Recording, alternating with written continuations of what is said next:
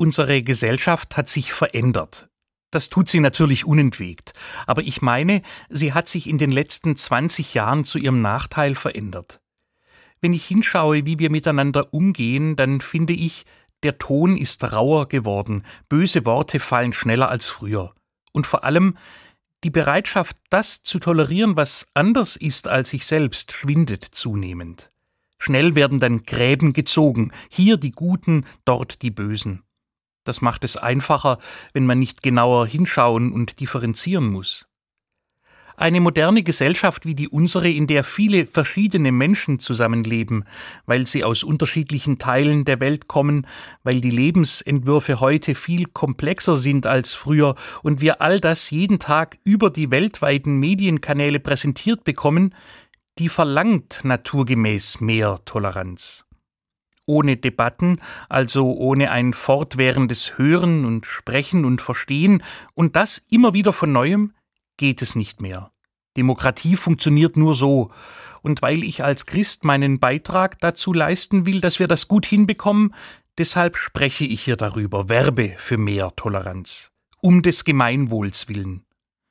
Trotzdem scheint es für viele bequemer zu sein, an der eigenen Meinung starr festzuhalten, statt sich mit anderen auseinanderzusetzen. Dass es um die Toleranz schlecht bestellt ist, ist aber gleichzeitig auch falsch, wie alles, was pauschal gesagt wird. Wenn ich mir anschaue, was inzwischen alles möglich ist, staune ich. Männer laufen händchenhaltend durch die Stadt. Bis auf einige ewig gestrige juckt das keinen. Unter den Jüngeren verschwimmen die Grenzen zwischen Jungs und Mädchen zum Teil unübersehbar. Was früher klar männlich oder weiblich war, spielt dafür, wie sie sich selbst sehen, nur noch eine untergeordnete Rolle. Das finde ich gut.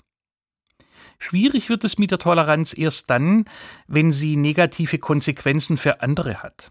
Also dann, wenn jemand zuerst an sich selbst denkt und sich dabei Dinge herausnimmt, die Folgen für andere haben. Wenn also das Recht des Einzelnen seine Individualität an oberster Stelle steht, so als ob jede und jeder machen kann, was er will. Ich erlebe das in vielen Alltagssituationen. Wenn am Bahnsteig die Ersten schon einsteigen, bevor die Ankommenden den Zug verlassen haben, oder wenn Verkäuferinnen mehr mit sich selbst beschäftigt sind als mit der Kundschaft, obwohl die Schlange immer länger wird. Mag sein, dass ich in bestimmten Situationen auch überempfindlich bin, dann mag es ratsam sein, erstmal durchzuatmen, bevor ich reagiere. Trotzdem muss ich nicht alles dulden. Es gibt Grenzen bei der Toleranz. Ich darf sagen, das ist rücksichtslos, egoistisch, das will ich nicht. Sie sind nicht allein auf der Welt, sondern teilen die Welt mit anderen. Bitte denken Sie auch an die.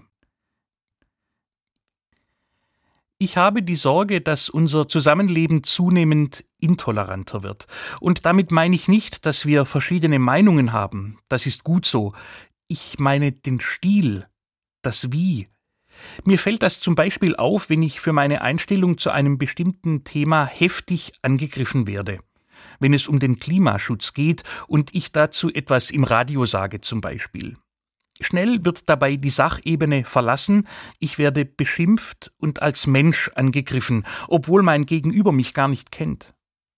Niemand braucht so zu denken wie ich. Es ist mir sogar wichtig zu wissen, wie andere darüber denken, und die Debatte dazu darf ruhig auch hart geführt werden. Aber menschenfreundlich. Und dazu gehört es für mich, nicht zu verletzen, sondern die Unterschiede auszuhalten.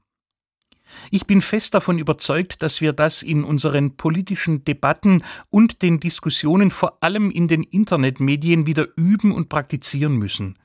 Zum Wohl unseres Zusammenlebens in einer offenen Gesellschaft.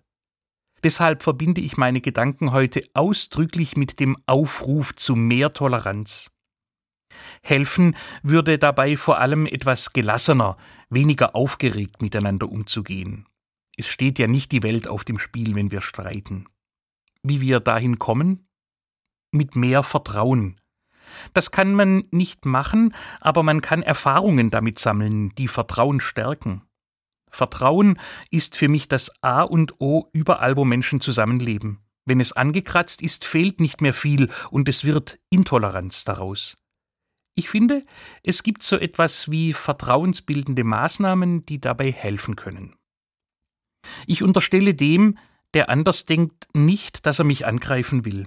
Ich erkläre ihn nicht zum Feind. Ich versuche so gut es geht auf der sachlichen Ebene zu bleiben, mich nicht als Mensch angegriffen zu fühlen und auch nicht persönlich zu werden, wenn ich antworte. Ich sende Signale aus, dass ich an einer offenen, gerne auch kontroversen Debatte interessiert bin. Und ich begründe das auch. Nur gemeinsam kommen wir einem Kompromiss, einer Lösung näher. Das schaffe ich gar nicht allein. Und ich übe mich darin, einen langen Atem an den Tag zu legen, geduldig mit anderen und mir selbst zu sein. Ich sage, wir können immer nochmals anfangen, es immer noch besser machen. Wir sind noch lange nicht fertig.